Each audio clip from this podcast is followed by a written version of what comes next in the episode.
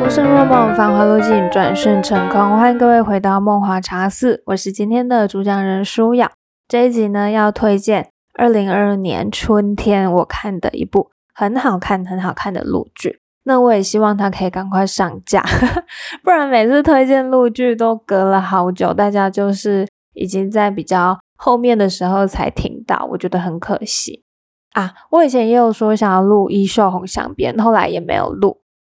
那这就是缘分啦，就是而且太久，我如果没有马上录的话，其实很容易忘记当时在看剧的时候的那种感动啊，或者是热泪盈眶的感觉，或者是激愤感这一些东西。所以我还是觉得，哎，这样看完了就赶快整理一下心情，然后来录音，也推荐给大家。那么在二零二二年春天呢，我要推荐给大家的录剧就是。杨紫跟肖战主演的《余生，请多指教》。在这一部呃《余生，请多指教》开播以前，它其实是被压很久的。我在微博上面看到，那有一次呢，就不小心在微博上面点进去那个热搜，我就看了一下整个片段，哎，就觉得哎，杨紫的哭戏还蛮有层次的。所以我就，呃，后来有自己去找那个腾讯，腾讯可以看，就在腾讯上面看。嗯，我记得 YouTube 是没有的，我自己我有去 YouTube 找，可是他们好像没有上架，所以就是在腾讯看。嗯，那这个余生请多指教，我给他评分算是蛮高的哦，已经到八点九分，快到九分了。那现在就让我来跟大家简介一下这一部《余生，请多指教》。它算是一部浪漫爱情偶像剧。好，我给它的界定是这样。那它其实里面也有包含友情、亲情，亲情占很大的一部分，以及爱情，还有那个男主事业上面的拉扯、医患关系的拉锯，以及。女主在追求梦想的道路上，她跟她父亲的争执，我们可其实可以在这部剧里面看到，嗯，东方男性真的很不会表达爱，他们对儿女有很多的期许、期待，但他们不容易宣之于口。我觉得这是我们需要改变的一个部分。有的时候，关心跟关怀不一定要用这么隐晦，或者是说这么。激烈的方式来表达你认为的好，不一定是孩子们认为的好。这是亲情的部分。那女主跟她妈妈的互动，我觉得也很温暖，很不错。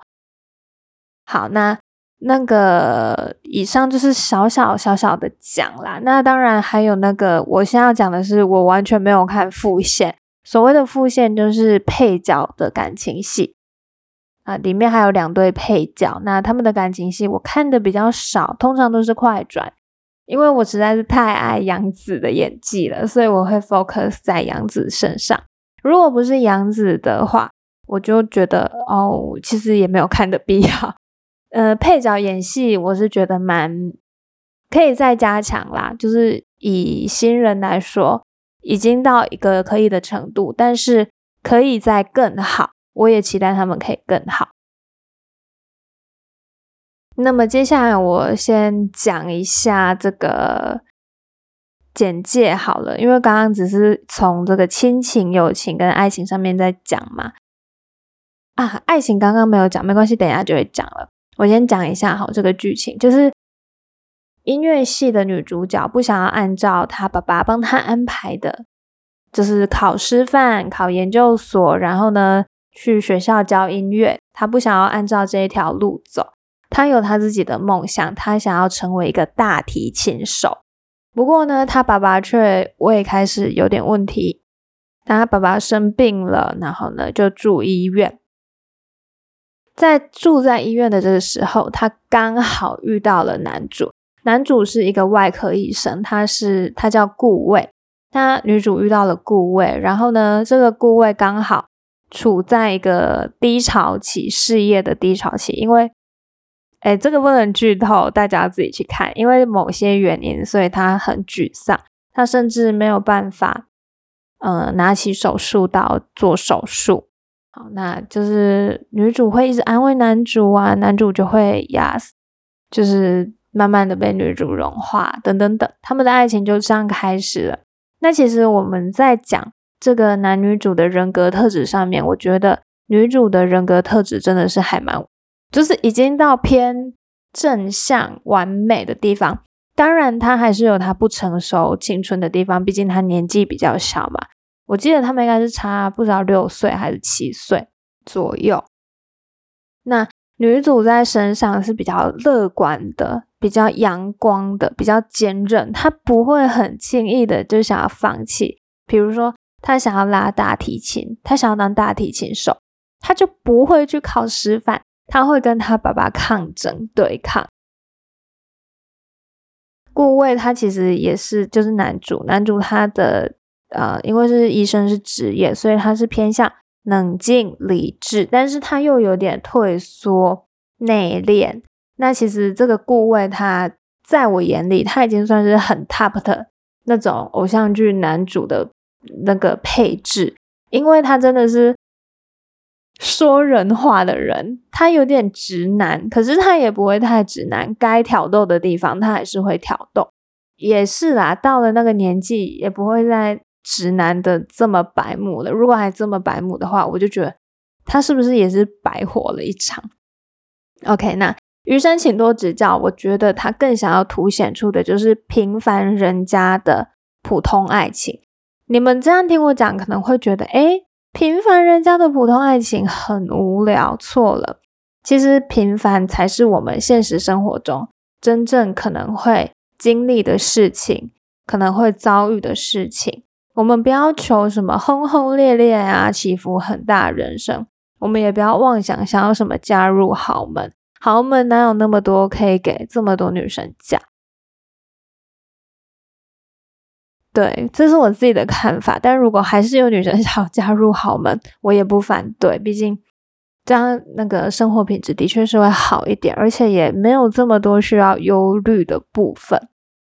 不过我刚刚在讲《余生，请多指教》，它是比较平凡一点，它就是很贴近我们的人生，贴近我们的现实世界，这也是它的优点，同时也是在微博上面被诟病的地方。其实我在看嗯微博评论的时候，很多评论家对这部剧很不看好，虽然说他们的数据显示还蛮好的，就是播放次数啊，或者是讨论热度。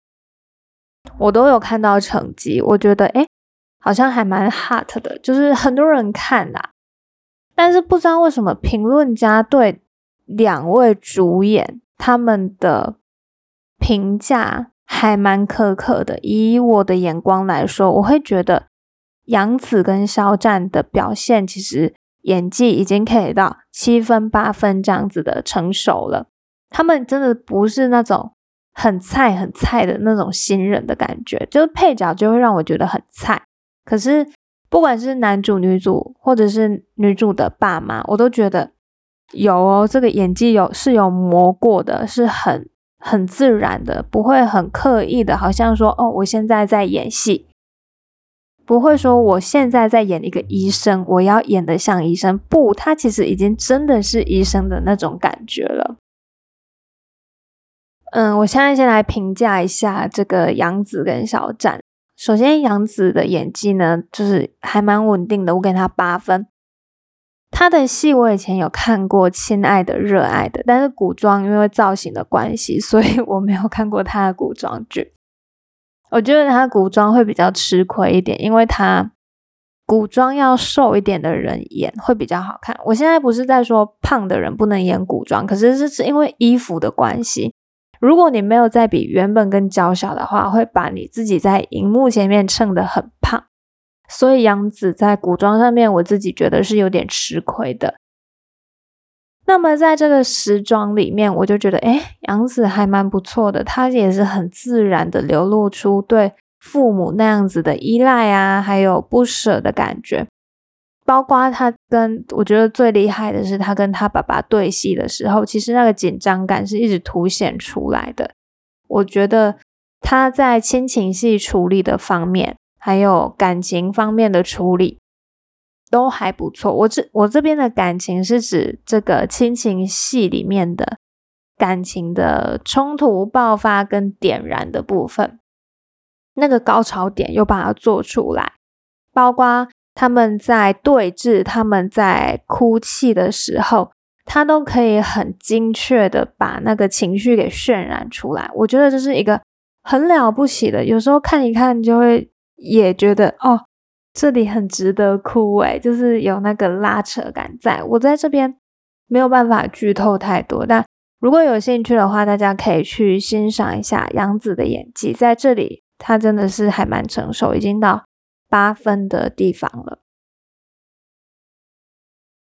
嗯，肖战的部分，我是觉得很多 detail 他处理的很好。虽然说他没有感情戏，可是他在跟杨紫的对手戏，也就是爱情戏上面，他有把那个热恋期里面的娴熟给演出来。同时，他也在他自己的事业上面，比如说他是医生嘛，他需要很专业。那医生也因为要轮班呐，他会很疲惫。有一些小细节，他把它处理的很好，例如揉鼻梁，因为戴眼镜以后啊，鼻梁会有点胀胀痛痛不舒服。我觉得他在这边还蛮 detail 的。有一些人就直接把眼镜拿下来啦，也不会揉鼻梁。可是有戴眼镜的人都知道，其实戴完眼镜以后呢，眼睛鼻梁那边是会非常眉骨鼻梁那边是会非常不舒服的。在这边肖战反而。嗯，把细节聚焦在人物性格或者是人物设定上面。哦，我其实是有看到两位主演的用心跟认真的，真的是很认真啊！我知道他们是嗯蛮全力以赴在拍这个剧，也不敷衍啦。补充一下啦，我觉得肖战在肖战他其实是一个可塑性很强的人，因为他。我还蛮忌讳那种死人脸男主，高冷不代表没有表情，人设很高冷的意思啊。我是说，人设很高冷，或者是你是一个霸道总裁，不代表你是没有表情的。有一些微表情、跟肢体语言、手部动作、脚步特写，这些都可以透过，嗯，都可以透过眼好，或者是镜头的 take 来把它表现出来。在这边，肖战其实做的还不错，包括我刚刚说的，呃，眉骨揉眉骨啊，或者是手啊等等手部的动作。而且重点是他虽然是算专业理智的人设，可是他不会没有表情啊。我以前看的剧有一些高冷的霸总就没有表情，我就我不知道这是什么意思诶我觉得某些人可能要加油一下。我在这边不。不直接讲是谁啦，但是我也有觉得，哦，后生真的蛮可畏，不代表就是出道早的人一定演戏比较好。有一些演霸道总裁、高冷校草的人设啊，那些戏路会被框架住，后来他们就比较少再能做出别的表情。大家，我不知道大家懂不懂我意思？就像我在，哦，我是我要直接讲出来了，很可怕。我觉得胡一天在这个。小时光吧，反正就是住哎什么，他跟沈月演的那一部剧里面啊，小美好好小美好啦，他在沈跟沈月演的戏里面的表情就是那些模板嘛。好，那他后来也又演了一部《你好神射手》，还是《你好神枪手》？哇，他的表情完全跟。几年前在《小美好》里面的一模一样，诶我完全不觉得他有进步，诶他就是那种模板脸，就照着模板去演，把不同的数字带到同一个公式里面，呃，把同一个数字带到不同的公式里面。那请问这几年 他到底在干嘛？我在他的演技里面，尤其是脸部表情控管里面，是看不到什么进步的。我觉得徐凯好像也有这方面的缺陷，或者说缺点。像这个李现啊、肖战啊、宋威龙、张新成这几个男演员，他们的可塑性就很强。嗯，或许是因为他们接的角色也比较多元一点，所以呢，他们有机会去尝试不一样的东西。一旦一个人的戏路窄了，你就很容易演出很模板化的东西，就是每次演好像都一样，只是吃那个剧情而已，有着不同的剧情，但是同一个 脸演出来的感觉，那这就是没有进步，我就会觉得稍微有点可惜一点。但是肖战他整个五官的表情也是。蛮不错的，就是该该生气的有生气的表情，该委屈、该愤怒也都有达到，我觉得还蛮生动的那个目标。不但不就是就是不会死鱼脸呐，我还蛮忌讳死鱼脸。你不要你不要就是难过也是那个表情，开心也是那个表情，然后只会用邪魅一笑，好 来来让女生尖叫。我觉得。没有必要，也没有意义啊，就是没有进步的意思。呃，当然，那个我刚刚提到的那一位男演员叫什么？啊胡一天，胡一天，他我没有看过他的完整的《你好神枪手》还是《你好神射手》，我忘记了，我只有看片段。好，我只有看片段，所以我的评论可能也不是很精确。或许他在别的 part 里面有很好的表现，也不一定。那因为我其实是觉得胡一天。演的还蛮模板的，所以就后来也没有看他的其他剧了。OK，那接下来呢，来讲一下这个配角的部分。配角里面，我觉得演的稍微好一点的，应该是这个女主的父母亲。女主的父母亲演技已经很娴熟了，母尤其是母亲，她真的演过好多人的母亲。呃，他这个母亲就是很妈妈啦，就是每个人的妈妈大体上都是长那个样子，就是符合典型妈妈的形象。那至于她有没有模板化，我是觉得稍微模板化，可是也就是合理的状态。他可能也没有什么更多的戏份可以让他去发挥啦，就是正常妈妈会遇到的事情。女主的妈妈也会遇到。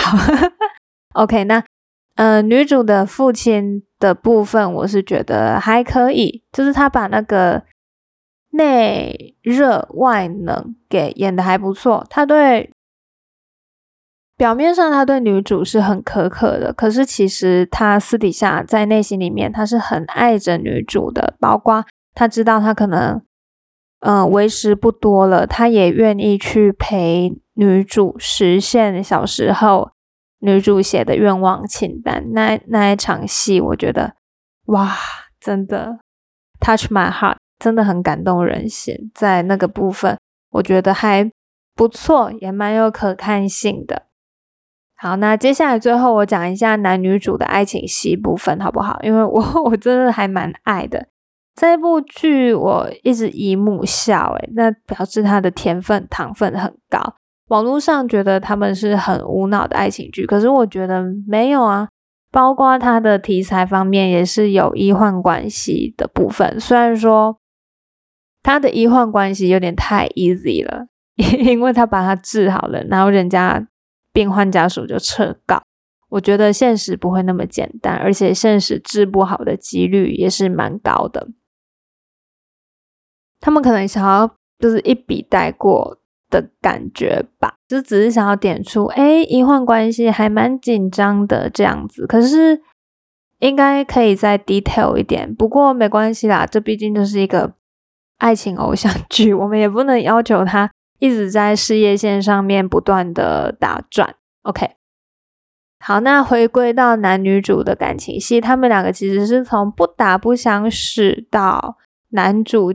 发现哎，自己好像喜欢女主了，于是就开始不断的试探女主，可是女主就是接不到那个球，所以就闹了很多笑话。而且呢，还有还发生了一件事情，就是女他男主是有情敌的，也是因为情敌的出现啊，才让男主坚定了啊自己一定要把女主追到的这个决心。那后来他们两个的爱情其实。很甜蜜，很甜蜜，而且吻戏还蛮多的，吻的也还蛮厉害的，真的很厉害。我每次看吻戏，我都会笑到，就是一直手握拳，然后无声尖叫。我不知道大家会不会。好，吻戏，那他们之间是有甜蜜，但是也有一些摩擦的。但这个摩擦也还不错。可是我在这边要讲一个部分，杨子在跟肖战对峙的时候，也就是，嗯，就是那个男主他逃，因为医患关系，然后呢，他逃到一个。茶园的地方，他们在那里有一场戏，就是女主去骂男主的部分。那场戏我不知道为什么是用配音的，我觉得效果不太好。嗯，他给我的感觉就是说，台词很好，是真的很好，就是有把人骂清醒的感觉。可是女主在那边的呃处理上面，我会觉得可以在。再自然一点，我应该是因为配音的关系，让我觉得很不自然。因为就一个用原声，一个用配音，然后又突然切音道，不是那个音轨，不是音道，是音轨，又突然把音轨切过去，就有一种很不自然的感觉。我觉得那边可能需要加强一下。然后，嗯，杨紫那在那一场，其实情绪可以再起来一点。就是他那他他在那里有演的痕迹啦，我觉得有点可惜。他的那个失落感或者是恨铁不成钢的感觉，他其实可以再起来一点，我会觉得比较好。可是呢，碍于他的台词写的很好，我那时候也是看的蛮爽的。但是就是因为配音有点不优啦，不然就是整体而言还不错。那男主的那个沧桑，在那个地方的沧桑感，还有那个老态龙钟胡渣感，我觉得也不错。整体而言，这部剧我觉得没有像他们在微博上面评价的什么啊甜宠剧已经视为啦，以后都是大男主剧这种东西。嗯，就是它其实还是有一定的客群的，尤其是我们这种。小年轻女生啊，就是很爱看这种爱情剧，而且它也不无脑啊。无脑无脑的是那个吧？我国中、高中看的的确还蛮无脑，可是我是我觉得这一部是不无脑的，就是剧情也都大致上还蛮合理的，合情合理的。那唯一的缺点，我是觉得它不用有那么多配角戏啦，就是啊。第二对跟第三对的情侣戏那边，我觉得看的就是觉得很烦那配角也不好，也不帅啊，也不好看，然后演技又普普通通。嗯，不能说普普通通啦，我觉得还可以更好。就是以他们对台词的把握来说啦，杨紫真的是念的抑扬顿挫，有情绪，有起伏，不会像我很长，就是声线很平。那男主。我在看完这个剧的时候，看到那个字，就是幕后的工作人员啊，那个一览表，我把它全部看完。我发现有一个职位很厉害，耶就是男主他是有请那个那个台词指导的，哦，可能是调整他念台词的老师吧，就是教他念台词老师。在这边，我觉得男主的台词是还 OK 的哦。哦，对，还没有评价肖战的演技，对不对？我来帮他评价一下。我觉得他应该也是新人演员吧。就是虽然说他有很多演戏的经验，可是毕竟以出道来说，杨紫还是比较老辣一点。那在这边，我啊，依照肖战出道从呃，可能不知道几年前好到现在，应该也是刚出道没多久，六年吗？还是怎样？忘记了。我以前有去查过了，肖战是发生过一些事情的男星。等一下可以跟大家分享。我会给他跟杨紫一样的分数诶，因为，嗯，他的配音用的更少，而且他台词跟一些小动作还有小眼神啊，我真的觉得已经他就是可以到九分的地步了哈。不过综合起来啦，我觉得他是。也是八分的演技，就是跟杨紫不相上下。杨紫是因为她有她老辣，那给肖战这么高分，是因为他真的还蛮细节的，也用心去揣摩角色。好，那讲一下这个肖战的故事。我会注意到肖战，其实是因为，嗯，很多人都知道我混迹微博还蛮久的。肖战有一阵子啊，一直出现在微博的热搜上面，我就想说，这这个人到底是谁？一直在那里烦，一直出现。那就是他那个时候一直上热搜的时候，是他在演《陈情令》的时候。那这《陈情令》很红啊，二零一九年的时候，我相信很多腐女们应该都知道，哦，他演的这个角色魏无羡。那不久之后。我不知道怎样啦，反正其实我没有很没有很关注小展，我就是也点进去，哎，那时候也不觉得他很好看，也不觉得他怎样怎样，我只知道他的名字一直出现在热搜上面。那后来其实肖战比较为人所知的，应该是他的那个二二七事件。嗯，这个二二七事件导致了肖战，他后来有一阵子是销声匿迹的，就是连包括这部《余生，请多指教》也被压，还有他也不太常出现在综艺或者是访问或者是演唱会等等的，就是比较少出现了。呃，那这个。二二七事件其实有点不管他事的，大概是他的粉丝造成的一些一些纷争吧，还有争端这样。那如果大家有兴趣，也是可以去查一下。总而言之，我是觉得其实肖战还是他好像蛮辛苦的，他是一个辛苦的小孩，就是一路以来，如果以我看到的，他是算蛮辛途坎坷，可是他。完全没有放弃耶，我觉得还蛮厉害的。以正常人来说是差不多要放弃了啦，可是就是对啊，没有放弃。这个二二七事件其实要查都查得到，很好查啦，是自己在网络上面，可能中国他们查不到，可是台湾维基百科是查得到的哈。那其实肖战粉丝，我觉得还控评还控的蛮好的诶就是如果我我在，包括我在百度也也没有看到二二七事件，然后嗯，我是在这个 Google 上面才发现的啦，就是可以发现二二七事件。其实我有耳闻这个事件，因为热搜也有，可是他的粉丝好像。那个评论控制的还蛮好的，就是嗯，至少在墙内看不太到，或者可能豆瓣也控的还蛮好的。我不知道怎么讲哎，我觉得有时候粉丝如果太过太过疯，好像对对那个艺人好像也不是一件好事。这样，那反正这个二二七事件。维基百科是写的蛮长的，把它写的好像一场战争一样哈，连什么起因啊、怎样怎样都写的很清楚，导火线啊什么什么的。哇，这个二二七事件，反正很 detail 啦，大家有兴趣可以去看一下。我只能说，有的时候粉丝不要太……